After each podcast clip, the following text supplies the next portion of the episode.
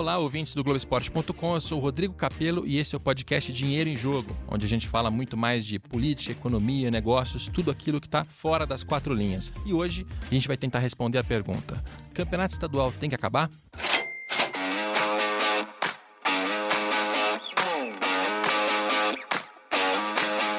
E hoje a gente tem as participações muito importantes. Aqui em São Paulo, ao meu lado, do William Capita. Tudo bem, William? Tudo bom? Um abraço a você e a todos que nos ouvem. William, que além de ex-jogador, além de ex-dirigente, não sei se vai voltar para algum cargo é, executivo no, no, no, em clubes de futebol, hoje trabalha com investimentos, né? Na Messi Investimentos. Exato, eu tive essa, essa experiência assim que eu parei de jogar, abri uma consultoria financeira é, não funcionou muito. Acho que o mercado no momento não estava muito preparado para o que eu imaginava de educação financeira. Eu penso muito nisso, né, em compartilhar conhecimentos. E aí depois acabei transitando aí como dirigente, como comentarista esportivo. Gostei muito das duas atividades, mas o que de fato me brilha o olho é poder colaborar com as pessoas a a entender melhor seus investimentos e ter uma vida mais tranquila no futuro. E hoje eu voltei a fazer isso, estou muito feliz. Muito bem, o William que fez ciências contábeis. Exatamente. Então, não é exatamente. pouca coisa não. É, é um curso Gente... muito legal e, enfim, aconselho aí quem quiser saber sobre não só contabilidade, mas um pouquinho de economia, administração, enfim. Evoluiu bastante o curso, é um curso bem interessante. Muito bom.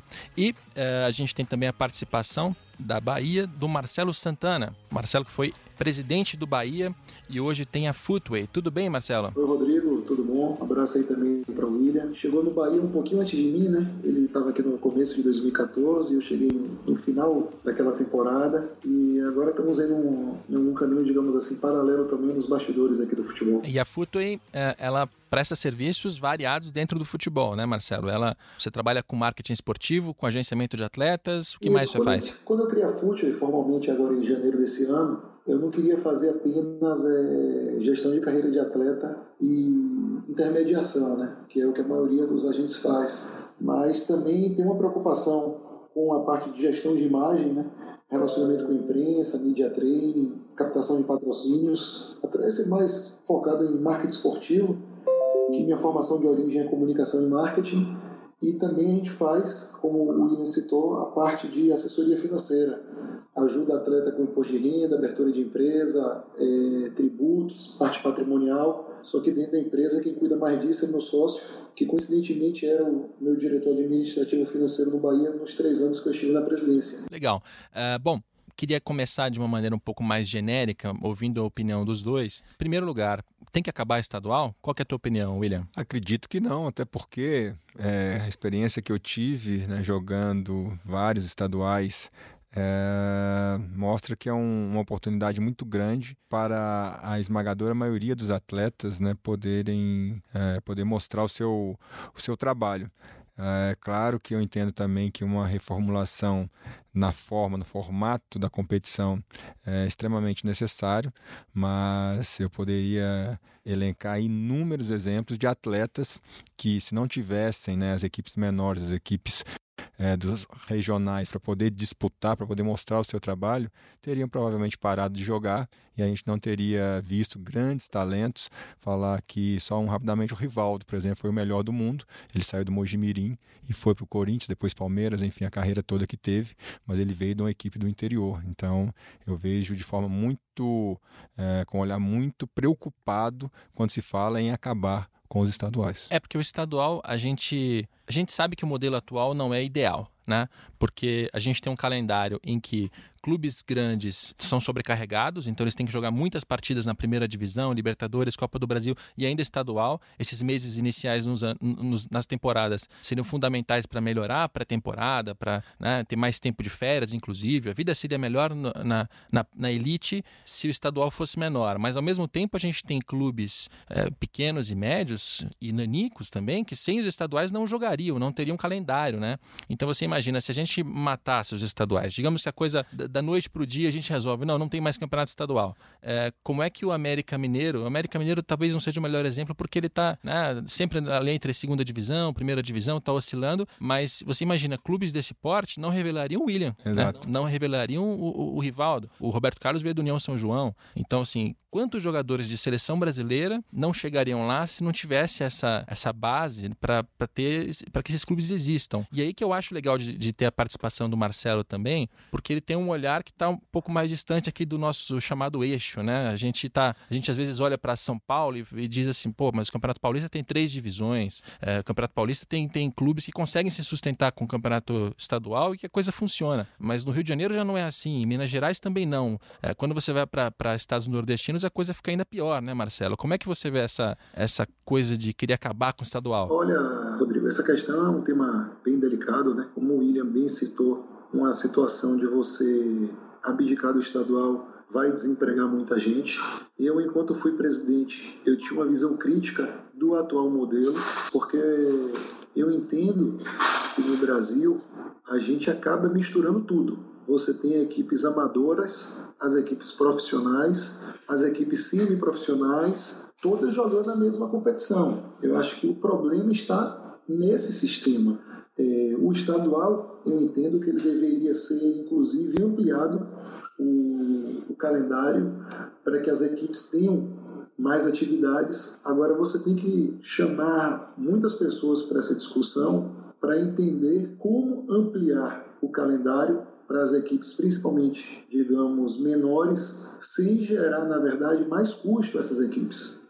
Existe muitas vezes no modelo brasileiro uma briga para, entre aspas, os grandes clubes jogarem o estadual, só que os grandes clubes, hoje, eles já têm um calendário cheio de campeonato brasileiro, seja na Série A ou na Série B, principalmente, que são 38 datas as duas divisões. Boa parte desses clubes joga a Copa do Brasil, boa parte joga a competição internacional, Libertadores ou Sul-Americana. Então, quando você inclui esses clubes no atual modelo de estadual, para eles não é interessante. Para os torcedores desses clubes, as fases iniciais do estadual também não são interessantes. Então, essa reflexão que a gente tem que fazer.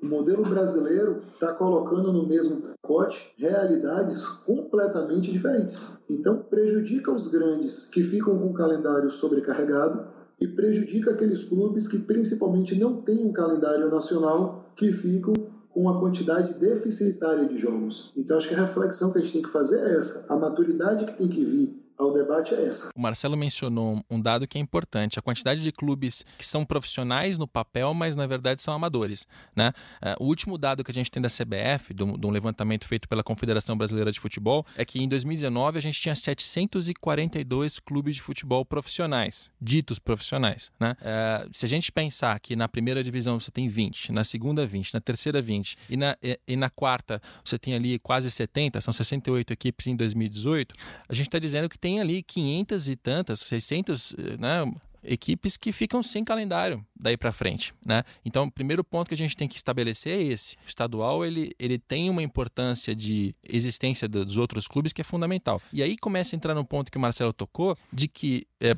a participação dos grandes clubes no campeonato estadual, ela também não pode ser dispensada facilmente, porque sem o, o, grande clube jogando, então sem o Corinthians em São Paulo, sem o Flamengo no Rio de Janeiro, como é que você vai vender direito de transmissão desse campeonato estadual, né? E, e como é que esse campeonato vai gerar dinheiro para que esse dinheiro ajude a pagar os custos dessas pequenas, dessas pequenas equipes? Então a gente também tem, vai para um lado financeiro que a coisa começa a ficar um pouco mais complicada, né, William? Sem sombra de dúvidas. É, eu tive a experiência como o, o Marcelo falou, a, a, grata experiência de trabalhar no Bahia, num momento ainda muito complicado financeiramente. O Bahia né, vem se reestruturando com muita competência e, por isso, está novamente sendo um Bahia forte, respeitado nível nacional e internacional. Mas o que a gente via é que, por exemplo, essas, essas, esses confrontos de datas, né, sobrecarregar as equipes grandes, geram muito problemas para elas, tanto físicos também, porque os atletas jogando mais eles estão mais expostos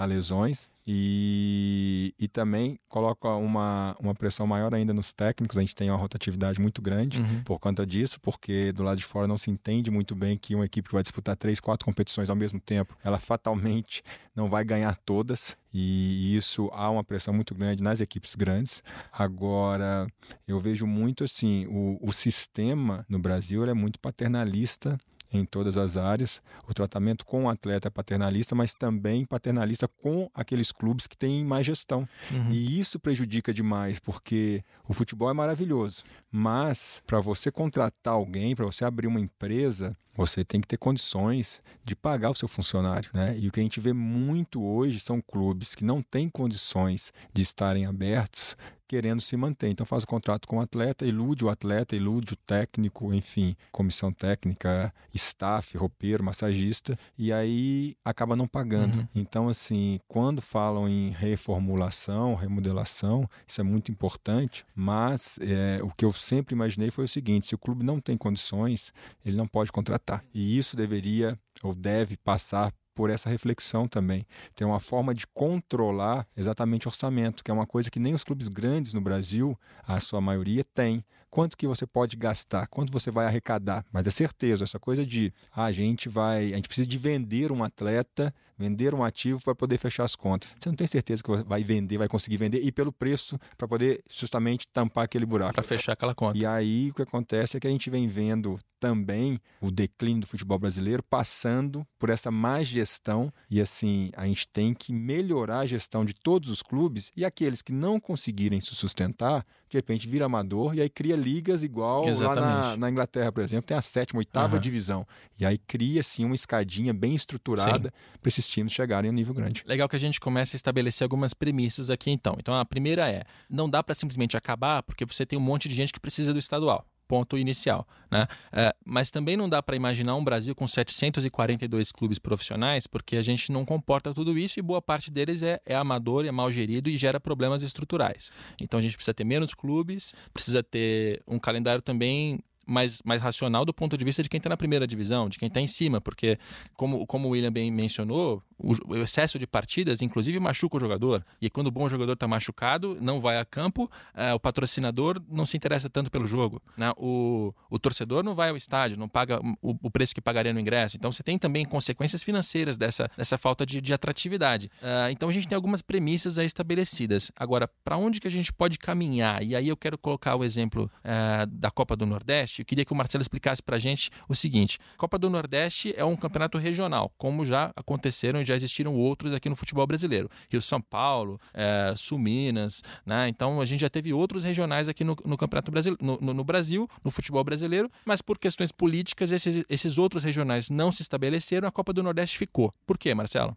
Olha, para a gente trazer a questão histórica, sem, sem ficar muito longo, Lá atrás, quando houve a reformulação do calendário do futebol brasileiro, em 2003, que começou o Brasileiro de Pontos Corridos, as Copas regionais elas foram extintas. A Copa do Nordeste resistiu.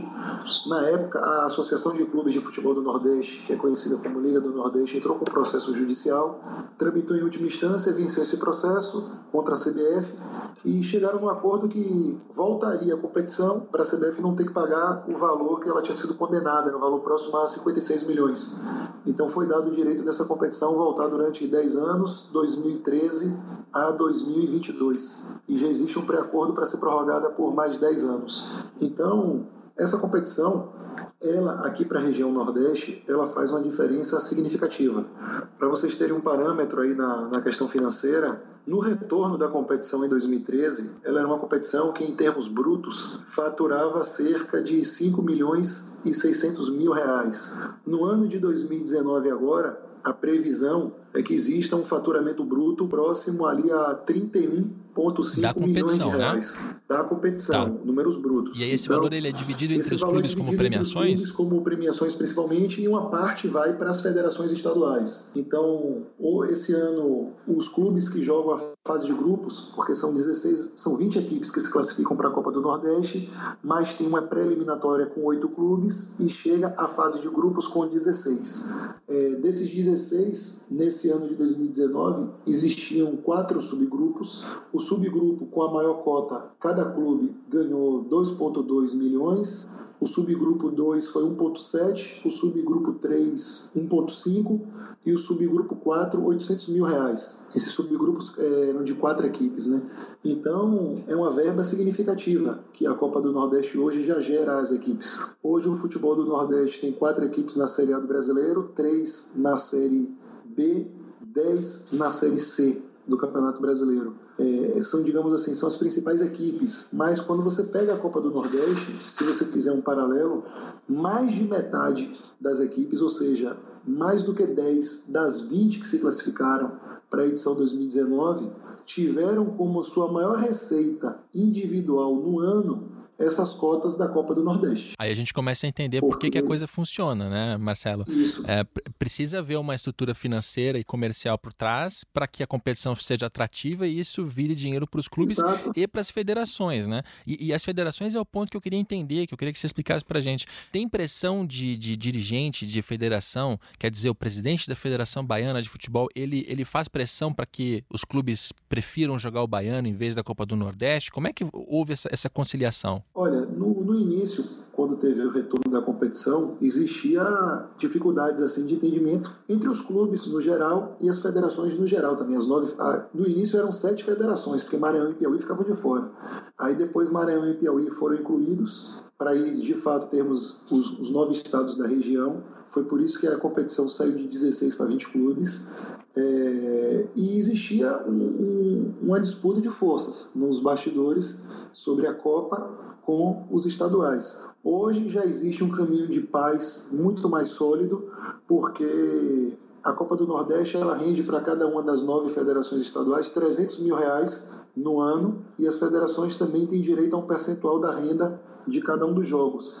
Esse percentual está ali na faixa próxima a 8%, é, de acordo com o clube mandante. Então, para as federações, a Copa do Nordeste também é um produto muito rentável, porque a competição ela é uma competição no calendário da CBF, então quem faz a parte técnica de arbitragem e de, e de tribunal é a CBF, então fica a CBF com o calendário STJD nos julgamentos e a parte comercial, que aí a Liga do Nordeste é quem toma conta, a parte de televisão e de patrocinadores. E as federações elas entram como um braço da CBF, na verdade, na questão da operação dos jogos. Então todo mundo chegou a um denominador comum e para os clubes, por exemplo, vamos aqui para a realidade prática. O Santa Cruz esse ano está na Série C do Campeonato Brasileiro e a Copa do Nordeste dá 2,5 milhões para o Santa Cruz. Só jogar a primeira fase. É mais do que o dobro do que o Santa Cruz ganha no Campeonato Pernambucano. Como é que você vai dizer para essa equipe não jogar o campeonato? Acho que até mais do que recebe na Série C, né? Exato. Porque a cota de televisão da Série C não, não é tudo isso. O Sampaio Correia, que foi outro que foi para a Série C, vai receber 1,7 milhão por ter jogado a fase classificatória. Aonde que o Sampaio vai ganhar uma receita dessa individual durante o ano? Não vai. São clubes aqui que a gente está falando que devem ter um orçamento na faixa ali de 8 a 10 milhões de reais no ano, pensando no cenário positivo. Então você está me dizendo que quase 20% do faturamento bruto do ano desses clubes veio da Copa do Nordeste, uma competição que na fase de grupos eram oito jogos, quem fizer a final vai fazer 10 jogos, vai fazer 12 jogos no máximo. Então, essa, então você, esse caso da... Você consegue dinamizar. O caso da Copa... E você pega clubes, por exemplo, o Altos do Piauí, ganhou 825 mil uhum. para jogar a Copa do Nordeste, uma equipe que vai jogar a Série D do Campeonato Brasileiro. Tem clubes que às vezes nem jogam a Série D, mas estavam na Copa do Nordeste. Ou seja, o Nordeste ele conseguiu, conseguiu chegar a uma composição econômica e política para que esse regional tenha uma importância enorme para os clubes, que ele exista e seja saudável. Né? Tem, deve ter coisa para melhorar, mas já chegou a um ponto mais saudável. Quando a gente fala de. Tanto que antes a gente tinha, Rodrigo, desculpa interromper, claro. vai ser rapidinho. Antes a gente tinha uma briga sobre a Copa do Nordeste e os estaduais, que foi a pergunta que você Sim. fez. Hoje, nos bastidores, ainda de maneira muito incipiente, a discussão que se tem é quando a Copa do Nordeste vai criar a segunda divisão. Então, é porque a necessidade, né? Já é... mudou o foco, porque os clubes mesmos querem jogar essa competição, as federações sabem que os clubes que jogam levam vantagem quando chega na Série D e na Série C. Então a briga hoje é para tentar chegar no entendimento para, olhando no, no médio e no longo prazo, quando a gente vai criar a segunda divisão do Campeonato do Nordeste, como vai ser a mecânica de acesso e descenso da primeira e da segunda divisão para ligar tudo de alguma maneira com os estaduais, porque o critério de acesso hoje à Copa do Nordeste você tem nove clubes que vêm via ranking, que é o primeiro de. Não, você tem nove não. Você tem doze clubes hoje que vêm via ranking e oito clubes que vêm pelos estaduais. Então, o critério de acesso já prioriza o ranking nacional da CBF. Então, se criar uma segunda divisão, como é que vai ser estabelecida essa mecânica? É uma discussão que já tem nos bastidores sobre a Copa do Nordeste, demonstrando o sucesso que é essa competição. E aí é legal porque. Uh a Copa do Nordeste ela está mostrando que há alternativas, né? agora, quando a gente olha para a nossa realidade aqui do, do chamado eixo, a gente encontra situações um pouco diferentes, porque é, como é que funciona a estrutura financeira de um, de um campeonato estadual? É, por exemplo, Corinthians, Santos, Palmeiras e São Paulo na, no estado de São Paulo tem uma cota de televisão aproximadamente de 20 milhões de reais. Esse é o último número que eu, que eu tinha apurado. Desses 20 milhões que cada clube recebe, 10% vão para a federação. Né? Então você tem 2 milhões de cada um desses grandes clubes, né? então são 8 milhões indo para a Federação Paulista para remunerar essa, essa, esse campeonato paulista. Federação do Rio de Janeiro é a mesma coisa, com a diferença de que a cota lá dos grandes é de 15 milhões. Então você tem 1 milhão e meio de cada um. É, Minas Gerais, é, a, a, negociação é feita diretamente, porque eles tiveram lá uma, uma, um momento em que eles tiraram a federação desse, desse intermédio. E no Rio Grande do Sul também você tem a federação no meio ali mordendo uma parte. Ou seja, a, a atratividade do produto vai gerar uma receita e essa receita ela vai alimentar tanto os clubes quanto as federações. E aí quando as pessoas começam a questionar, mas por que o campeonato estadual não acaba? Né? Por que, que os clubes não fazem uma rebelião? Em primeiro lugar, porque eles estão arrecadando com isso, com direito de transmissão, e é um dinheiro que no início da temporada faz toda a diferença, porque é a hora de pagar 13 terceiro, férias, a folha está pesada, você não tem grandes partidas ali em janeiro, em fevereiro também não, então essa cota de televisão do estadual é fundamental. E para as federações, é a única maneira que elas têm de arrecadar. Então a, a gente começa a entender que tem um, um jogo é, econômico e, de, e, por consequência político que é mais complicado do que a gente imagina, né, William? É só que essa cota vai acabar logo logo, viu, Rodrigo? Já vou até antecipando aí, viu? Eu não dou mais três ou quatro anos para essa cota aí que, que se paga pelos estaduais ela ser revista. E aí não é opinião, é informação realmente, porque é... é... porque o produto não é tão atrativo quanto poderia, né, Marcelo? Exato, assim, a partir do momento em que a emissora não tem, não tem o retorno que ela, que ela espera com a audiência e com os pacotes publicitários, não tem como pagar tudo isso, né? É, no final da história, vamos lá, as emissoras de televisão elas vão pagar onde o consumidor está querendo assistir, porque a televisão ela não existe para fazer caridade. A televisão também é um produto comercial. Então, o consumidor hoje você pega a média de público dos, dos, dos jogos e você pega a média de audiência, o consumidor já está te dizendo o que, é que ele quer. Então, assim, o mundo de hoje é muito mais dinâmico com as novas tecnologias. Então, esse novo consumidor, ele está dizendo para a televisão, ele está dizendo para as empresas de mídia, para as grandes redes de, de tecnologia que estão aí no streaming entrando também nesse mercado, qual é o tipo de produto que ele quer. E claro que os grandes grupos de, de comunicação vão respeitar essa vontade. Então é um caminho.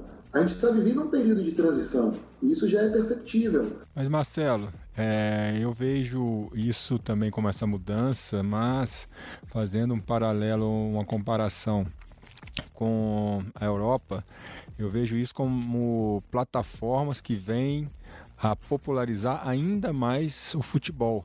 Mas o que na verdade, pelo menos na minha opinião, a gente não tem entregue, não tem entregado mais é um futebol de qualidade. Porque a gente vê lá em, na Inglaterra toda a renovação de direitos de transmissão explode o valor. A gente vê os times ingleses cada vez mais fortes financeiramente, é, não só através dos donos dos clubes, né? Mas a gente vê que lá tem um racional muito melhor de distribuição da cota de TV, mas que sempre aumenta e aumenta de forma substancial. Eu faço uma crítica muito, muito grande com a qualidade do produto. A gente pode colocar é, nas mídias sociais Agora, se a gente entregar um produto ruim, nem na mídia a pessoa vai assistir. Eu já assisti Champions League através é, de computador, porque era o único local que estava passando, mas o que me interessava não era a plataforma, vai passar na TV, vai passar no computador, no meu celular. Eu queria ver o produto. E aí, onde o produto bom estava, qual era a ferramenta que eu podia utilizar para assistir, no caso foi disponibilizado através do computador, ok, assisti. Mas se fosse um produto ruim, nem na TV, nem no computador e nem no telefone.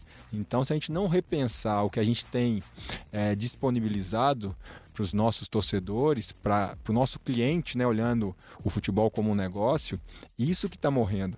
Eu vejo campos, por exemplo, melhorou, mas ainda muitos campos inadequados para poder praticar o futebol. A gente vê na Europa, em contrapartida, a maioria, a esmagadora maioria dos campos, uma padronização de qualidade de gramado. Então a gente vai ter com menos jogos também, a gente vai ter uma qualidade maior.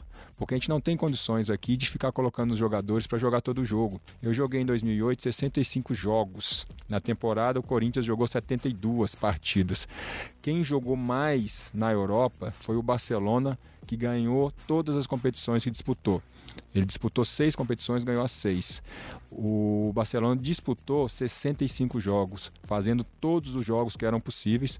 O jogador que mais jogou foi o Messi, que jogou 55 jogos. E 10 jogos a menos, nada, nada, são pelo menos um, um mês aí que você desafoga o calendário, né? Exatamente, e ainda vamos considerar a, o deslocamento, né? O Brasil é um país de dimensões continentais. Então, a gente tem entregue sim um produto ruim. E aí não é a TV, não é o computador, não é o celular, é o produto que está matando e que está tirando o interesse do público, porque eu não consigo parar na frente de qualquer que seja dessas mídias, ou seja, televisão, para ver um jogo ruim. Isso aí eu vou fazer outra coisa, vou brincar com a minha filha, vou pegar um livro para ler, vou ficar com meus amigos. Então, repensar isso e a CBF com essa mudança agora de comando precisa atacar isso de forma forte. E os clubes também precisam se atentar para isso. Não adianta, produto ruim não é só futebol ninguém vai comprar produto ruim por muito tempo. E os dois comentários eles estão ligados, né? É, você começou com o mais Marcelo, parecia que você ia contradizer, mas na verdade as coisas elas, elas se somam, porque o produto é ruim e isso faz com que a audiência seja menor, isso faz com que a televisão comece a repensar o modelo de, de, de de negócio que ela está seguindo aqui, né? Isso vai botar pressão em cima dos clubes, mas o que, o que eu queria, te, queria te perguntar naquele, naquela pergunta era ainda hoje, claro, a gente está no momento de transição, como vocês mencionaram, mas ainda hoje os clubes dependem do estadual. Né? Então, quando as pessoas perguntam por que não acaba, por que não muda, é porque ainda está rendendo. Né? Você ainda começa o ano em São Paulo com 20 milhões cada um, como eu mencionei, com 15 milhões no Rio de Janeiro. Não é um dinheiro que ainda dá, que, que dá para jogar fora, dá para desperdiçar por uma questão de não, vamos ter, experimentar um modelo novo. Você ainda tem que pagar suas contas. Né?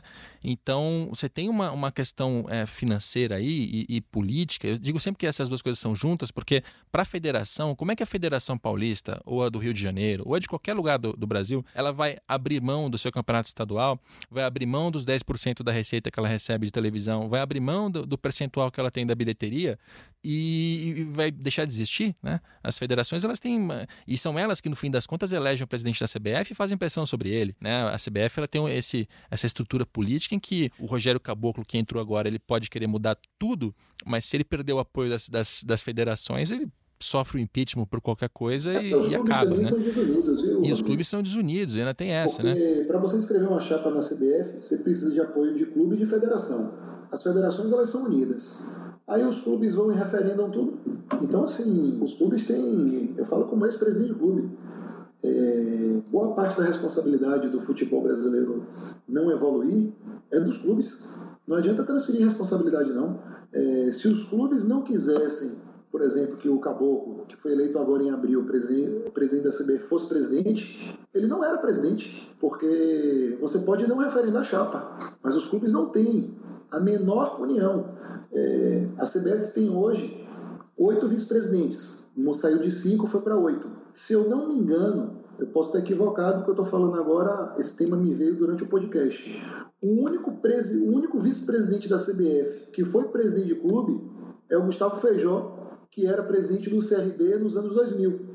Nem o Caboclo trabalhou em clube. Então, assim. Não, o Caboclo foi, foi diretor financeiro de São Paulo. Foi diretor financeiro de São Paulo? Foi, foi, foi. foi. No, no, fim dos anos 90, começo dos anos 2000, o Caboclo ele, ele substituiu Paulo Amaral Paulo Amaral virou presidente do São Paulo, ele, ele assumiu a tesouraria, do, mas assim, na área financeira. E, e não foi um dirigente que ganhou a, a, repercussão de um diretor de futebol, de um presidente, Exato. né? Então você ele... vê assim, a participação nos é. clubes, no, digamos assim, nos bastidores, é, é restrita é pequena, aos clubes. É fraca, na CBF é. você não tem representante de clube. Na Comembol e na FIFA, o futebol brasileiro não delega aos clubes nenhuma participação, diferentemente, por exemplo, que você tem na Argentina, que o representante da Argentina na Comembol é o vice-presidente do São Lourenço. Aí outro comitê da Comembol é o do Lanús. O do Boca tá na FIFA. Então você tem clubes como protagonistas. No futebol brasileiro é o contrário. É engraçado isso, né, Marcelo? Porque a federação ela, ela nasceu para ser uma, um, uma entidade que representa os clubes, né? Da qual os clubes fazem parte e eles mandam na federação. Deveria ser assim, mas a gente criou aqui essa, essa entidade, né? Um terceiro no meio do caminho de um, de um dirigente de federação que nunca passou pro clube, ou se passou foi coisa rápida e, e ele acaba tomando decisões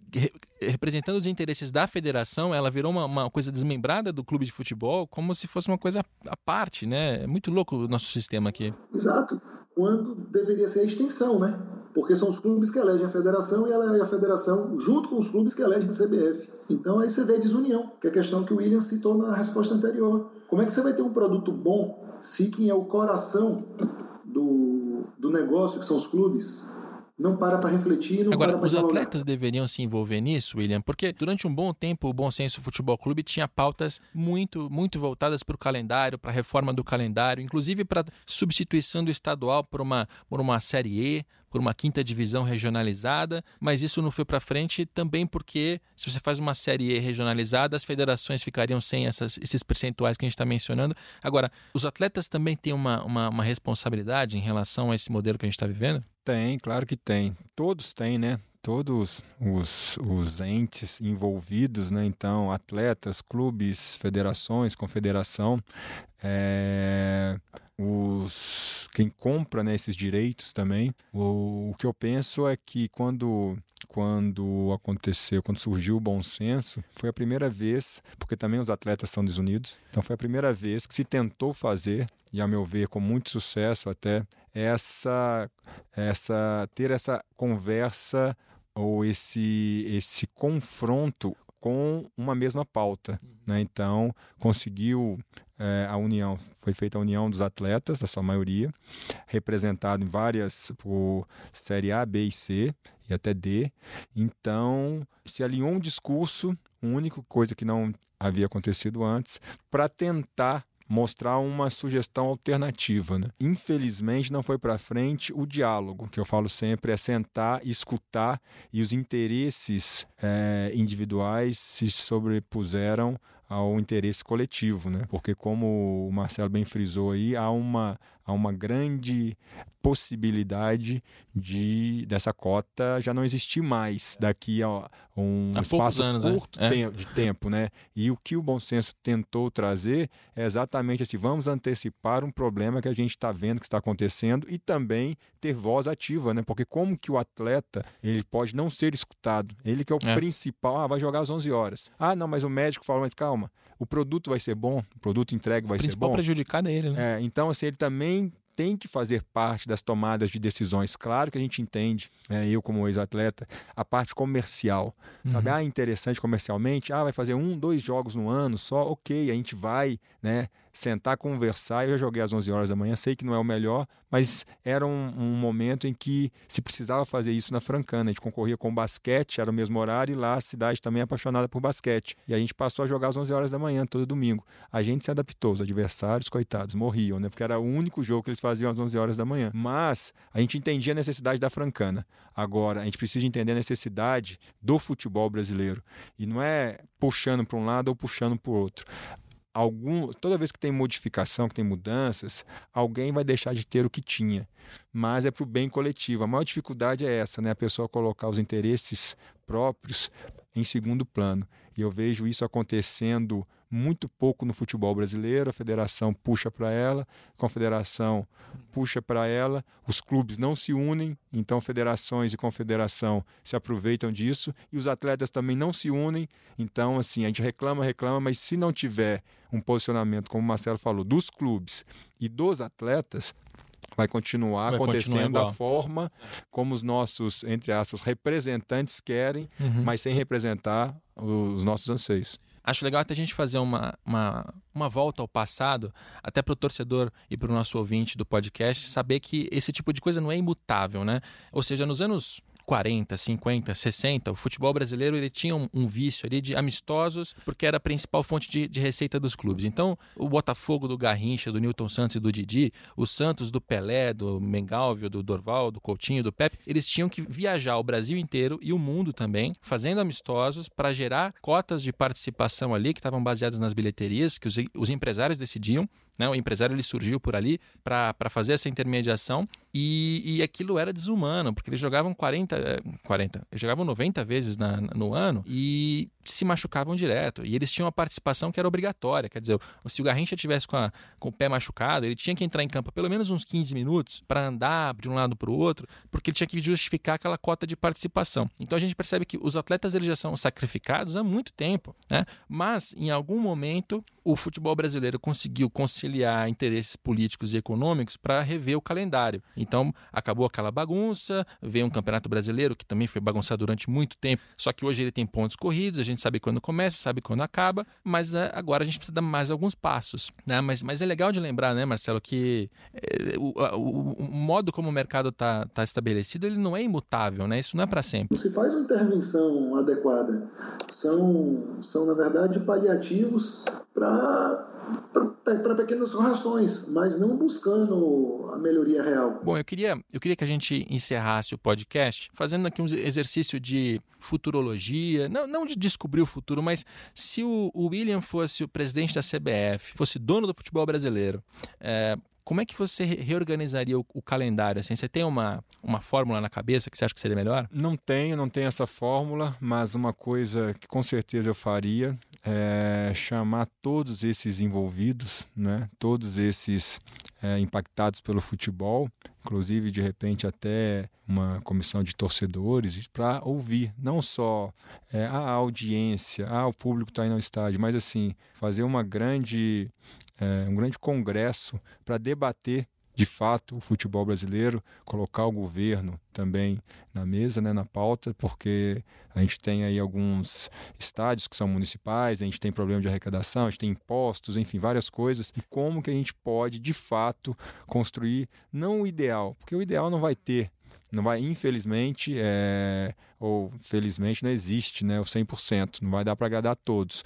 mas chegar mais perto possível daquilo que agrade a esmagadora maioria. E o calendário é fundamental para que esse, esse, esse sistema funcione.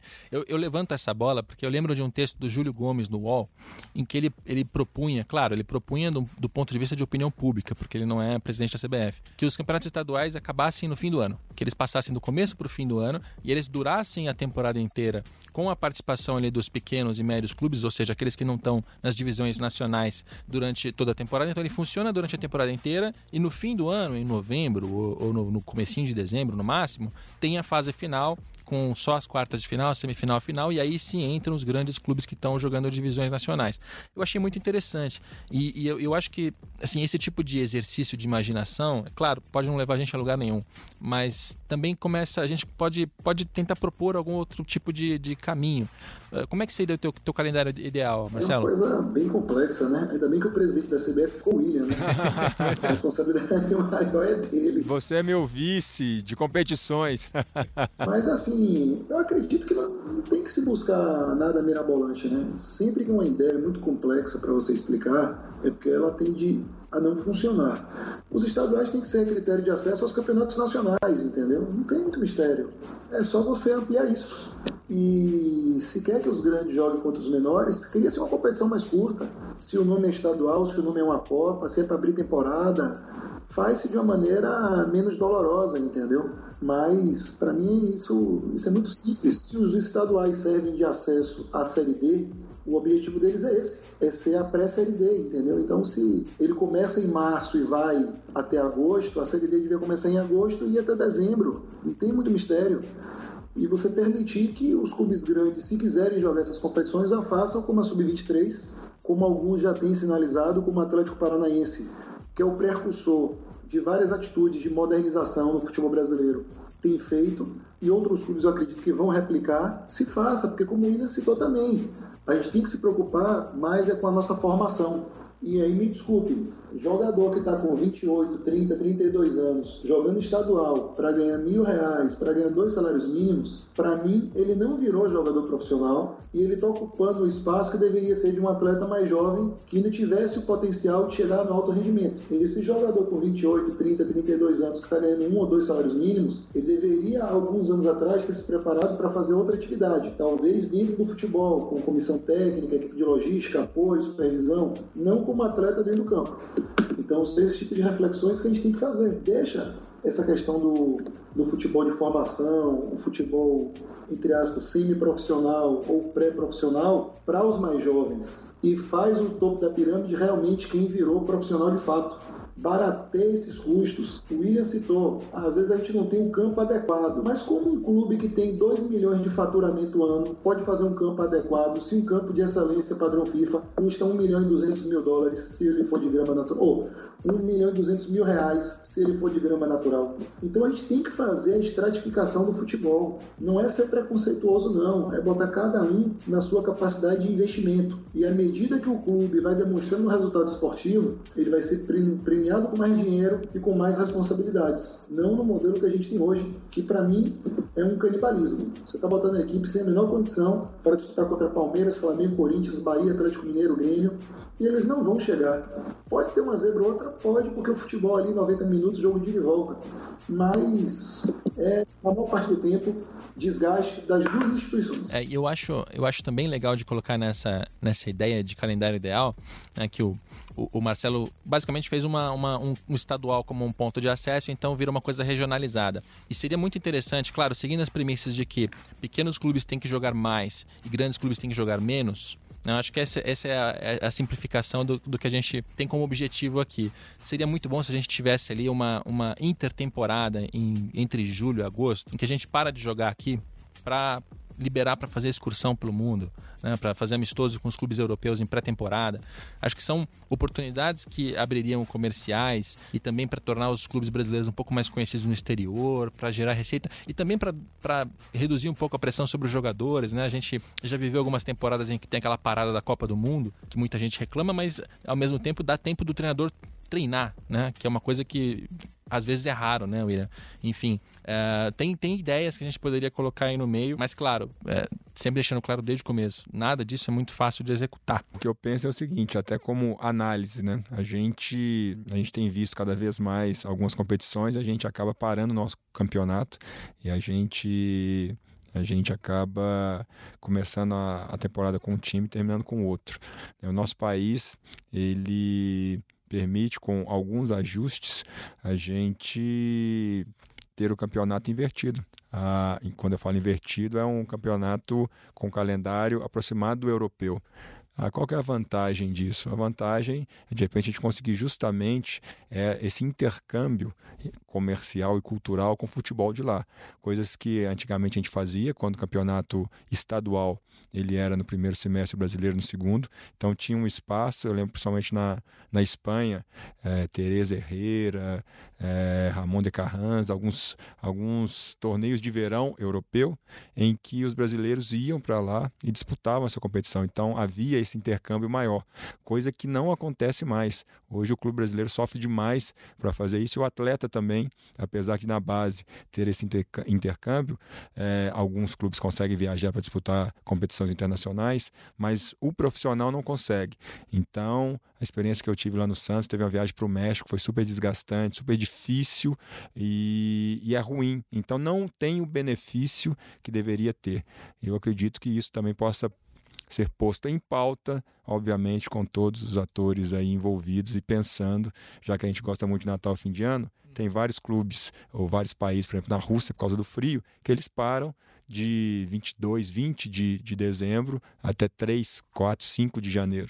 Então a gente não perderia a nossa cultura, mas a gente conseguiria também adequar melhor essa possibilidade econômica comercial. O Marcelo também inverteria o calendário. A ideia aqui é, uh, em vez de fazer umas as férias entre dezembro e janeiro, você faz as férias entre julho, junho e julho e coloca o calendário brasileiro para funcionar junto com, com, o calendário europeu e aí aquele intercâmbio, né, venda de jogador que a gente sempre perde no meio do campeonato, pelo menos não aconteceria. É, você faria a mesma coisa, Marcelo?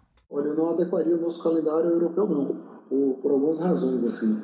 É, primeiro que eu, eu gosto muito de estudar o modelo americano, né? E os americanos eles ganham muito dinheiro porque os campeonatos deles não são concorrentes. É, a NFL não termina a final junto com a NBA, que não termina junto com o hockey. Então cada um tem o seu momento. Chega até cada um tem o seu dia da semana, né? Se a gente adequa ao nosso calendário europeu, a gente vai decidir o título junto com eles. A gente não vai ter apelo comercial, pensando de maneira global. Isso é um problema. É, e a outra situação é que a gente teria o Campeonato Brasileiro jogado durante as férias de dezembro e janeiro, que basicamente é quando o brasileiro mais está em período de descanso. Isso, para mim, desmobilizaria ainda mais o campeonato, ao invés de mobilizar. Na Europa, eles têm esse calendário invertido porque coincide com o verão deles. Eles liberam o período do verão. Então, o calendário, na verdade, da gente, ele tem esse choque com a Europa. A Europa termina tendo essa janela um pouco mais agressiva pela nossa incompetência de gestão. Mas o nosso calendário, ele está igual ao do mercado do mundo árabe e o da Ásia, que são outros dois mercados de comércio muito bom. China e Japão começam igual a gente, e o mundo árabe também. E o próprio Estados Unidos, no futebol, é o calendário igual ao nosso. E a gente é mais forte do que todos esses outros campeonatos, ou pelo menos deveria ser. Então, eu entendo que parear o calendário, botar ele igual ao da Europa, não, não é o, o melhor para a gente fazer, seja pela questão comercial, como seja pela questão do, dos jogos no verão. Acho que tem réplica aqui em São Paulo, hein?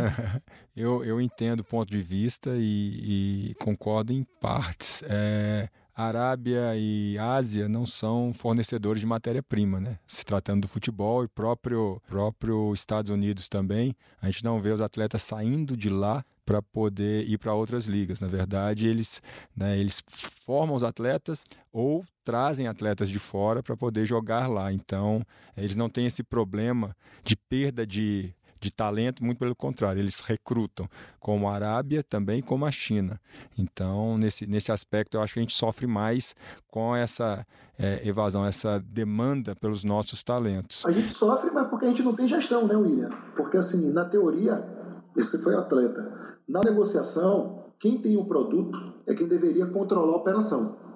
Então, o clube brasileiro, na verdade, é quem deveria dizer para o europeu quando ele quer vender. Só que, como a gente sempre tem endividado, a gente quer vender a qualquer hora que eles queiram comprar, né? Não, concordo contigo. Aqui, é o, o futebol não está fora do, do contexto social, né? O Brasil é um país de terceiro mundo com menos poder financeiro. Se a gente entrar numa, numa dividida comercial com, com os Estados Unidos, por exemplo, ou com alguns países da Europa, China também, a gente tende a perder porque o nosso poder, é, enquanto país, ainda também é menor, né? Nossa moeda é mais fraca, tudo isso impacta. Agora, férias, por exemplo, minha filha tem entrado de férias dia 20 de dezembro, 19, 18. Então, esse calendário aí eu vejo que, que pode ser adequado. Em relação às finais é, confrontarem, eu vejo, por exemplo, Champions League, que eu adoro. A Champions League, quem que pode assistir a Champions, na verdade, até a final, é quem tem um horário de trabalho bem, é bem alternativo, porque a Champions ela começa é às 4 horas da tarde. Né? É. Então, se tem uma final é, às 4 horas da tarde, quem que vai ver? Então não tem essa, essa demanda, essa audiência toda. Afinal, é no sábado à noite, ok. Mas também não ia confrontar com é, as nossas finais, né? Mas claro que isso aí é tudo um brainstorm aqui, só um, um é, pensar é, alto. É um exercício interessante. Eu, é, eu fui pensando, é. pegando alguns... É só uma provocação, porque eu acho que os amistosos são fundamentais também, essas viagens, né? Eu fiz quatro amistosos internacionais nos três anos que estive na presidência. Um no Brasil e três no exterior. É, esse ano é ano de Copa América aqui no Brasil. O calendário não vai ter jogo de Série A e Série B. Ou seja, quando a ordem vem de cima para baixo, se acha tempo para fazer uma intertemporada, né? É. Provocação feita. É, forte. é. Ano passado teve Copa do Mundo, aí se achou um tempo para parar o campeonato também. Então, assim, quando existe a necessidade, se acha o tempo. É. É. Bom, a gente já acabou migrando dos estaduais para o calendário. São dois assuntos que são muito próximos, né? Não tem como falar de estadual sem falar de calendário, mas a gente já está entrando em outras searas aqui e eu vou, eu vou terminar com esse antagonismo entre os dois para manter a audiência na alta. William, muito obrigado pela, pela participação aqui no podcast, viu? Volto sempre. Foi um prazer, um abraço a todos, ao, ao Marcelo também, uma pessoa que admiro bastante. Marcelo, obrigadão pela, pela participação, hein? Obrigado, Rodrigo, pelo convite, um abraço também a Elvira e a todos que estão acompanhando a gente aí. Esse é o Dinheiro em Jogo, o podcast que a gente fala sobre tudo que acontece fora dos gramados. A gente se vê aqui toda semana na, na nova plataforma do Globoesporte.com. Você encontra ela em globoesporte.com/podcast. E lá você também tem outros episódios de outros podcasts muito bons, falando de campo, falando de tática, falando de tudo que está envolvendo o futebol. Esse programa ele tem a edição e a produção do Leonardo M. Bianchi e a coordenação do Juliano Costa. A gente fica por aqui, agradeço demais as participações do William e do Marcelo e até a próxima.